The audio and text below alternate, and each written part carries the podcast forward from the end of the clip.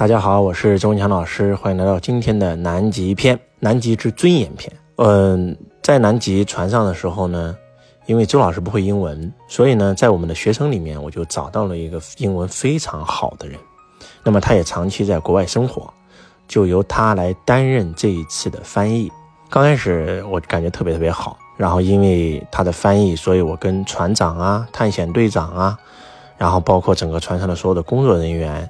都沟通的非常愉快，包括我们跟船上的历史学家、海洋生物学家，然后包括科学家、探险家都有做一个很深亲密的对话。但是我感觉有一个问题，什么问题呢？就是我们这个负责翻译的这个同学，因为他可能长期在欧美待的时间比较多，那经常会出现一些小的插曲。那呃，这个小的插曲的话呢，可能就会让我感觉到呃不是那么的舒服。举个例子啊，呃，在船上我们的手机是没有信号的。当然了，虽然这个船上是有卫星电话，有这个无线 WiFi，但是信号并不是太好，因为毕竟在南极嘛。所以每一次其实通知我们大家上课，呃，包括通知我们大家呃登陆，呃，然后呢集合，都是通过船上的喇叭广播的形式。那么刚开始的话，我们让这个翻译对接老外，呃，去帮我们广播，速度非常慢，它需要一个过程和时间。后来的话呢，我就派我们公司的工作人员。找到了那个喇叭的按钮，就知道在哪里开始做广播。那刚开始广播的时候呢，也很正常。嗯，但是后来的话呢，我发现我叫的这些广播的工作人员并不是太积极。为什么呢？因为其实这一次南极之行，我们公司没有一个教练，没有一个助教，都是学生。嗯，包括我们自己公司的总裁、副总裁也都是报了我们这个南极课程的。换句话讲，人家也是花了钱来的，所以其实并没有一个真正的工作人员。嗯，所以呢。可能他们工作也并不是太积极。那这个时候我就发现周老师有一个助理。那这个助理的话呢，除了万松老师，还有一个老师叫郑贵老师。那他呢以前是一个呃开开这个拳馆的，然后呢也是一个散打冠军。后来呢，呃成为我的学生以后呢，就发现我身边没有一个安保人员，也没有所谓的保镖什么的。因为周老师是一个与人为善的人，我不相信会有人愿意伤害这么善良的人。那他呢就觉得一定要做保镖，把自己的这个。两个拳馆自动化运营以后呢，就非要加入我的公司。后来呢，就成为了我的助理兼保镖。其实也不是所谓的保镖，就是一个助理吧。然后呢，他呢就特别渴望能够站上台演讲。所以呢，我发现他对这件事很积极。我说，那给你一个机会，让你表现一下，你可以去广播，让大家赶快来上课啊，公布上课的时间。然后他接到这个工作以后，非常的兴奋啊，每一次都很积极。我只要跟他一讲，他马上第一时间就去广播了，几乎间隔不会超过两分钟。因为在船上其实也就是楼上楼下跑嘛。然后这个时候，我们船上的所有人都觉得，哇，周老师你太厉害了，你把人用到了极致啊！这个人为什么广播这么兴奋？因为他本来就喜欢演讲。你找一些不喜欢演讲的人，他会认为那是一份工作；然后你找一个喜欢演讲的人，他认为那是一个表现的舞台，对吧？如果一件事你是心甘情愿去做的，那件事就是你的天堂；如果你做这件事不是心甘情愿的，那那件事就是你的地狱。所以周老师是一个很擅长用人的人。那他呢，拿到这个广播以后就很兴奋呐，对不对？就广播的这个这个语音语调啊啊。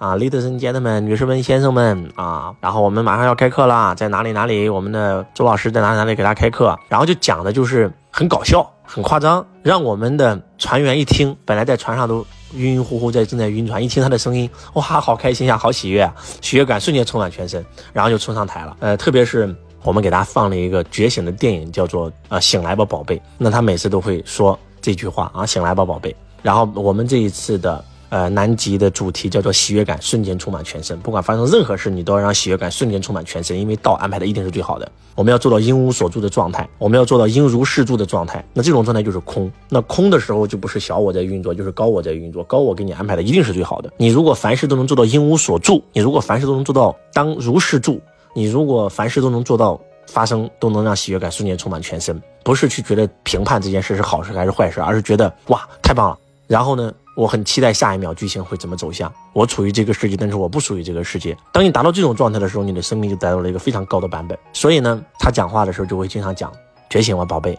然后呢，喜悦感瞬间充满全身，把我们讲课的这些名词都放上去了。我们我们的这个学生肯定一听就很有感觉呀，因为这是这几天的讲课内容啊，所以就很兴奋。每次一听都真的有人在船上都晕了，爬不起床了，就因为听到他的，然后就起床去上课了。但是呢，我发现我们这个翻译就。来找我了，说周老师这样不行啊？为什么呢？因为这样子做的话呢，他讲话太轻浮，然后呢，呃，我们这么高端的游学，老外会怎么看我们呀？对不对？老外会呃让我们感觉到我们中国人很轻浮，然后因为广播船员都能听到嘛，他说这样做不好。然后我说那行吧，那我们就一本正经的讲这个讲话吧，就就就不要这么的呃有趣的声音了。但是我其实我心里面我觉得有问题，我觉得这个翻译有问题。我觉得其实人家老外并不会这样想的，因为老外比我们更乐观，对吧？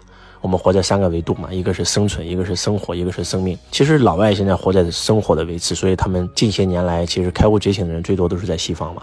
而我们很多中国人活在生存的维持。为什么古代啊，我们国家开悟的人比较多啊？很多很多了，对吧？包括六祖也好啊，包括吕洞宾也好啊，然后包括这个这太多，在中国历史上太多这种修仙的人了。为什么呢？就是因为那个时候大家是在生活的维次。如果你读过《红楼梦》，你就知道什么叫生活的维持。而这短短的从这个清政府开始，我们就感觉到就不一样了，就被驯化了，变成一个奴才的感觉了。以前我们是主人，我们是天之骄子，天下兴亡，匹夫有责啊！特别是像春秋战国时期，百家争鸣，对吧？张仪，张仪要走，然后同事问他你去哪儿？张仪说天下，这感觉多好啊！